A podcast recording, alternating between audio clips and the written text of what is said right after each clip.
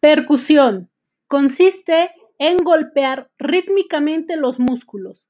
La fuerza de aplicación de esta manipulación depende del número de palancas corporales que se utilizan a la hora de la aplicación, de la tensión y flexión de los dedos del masajista.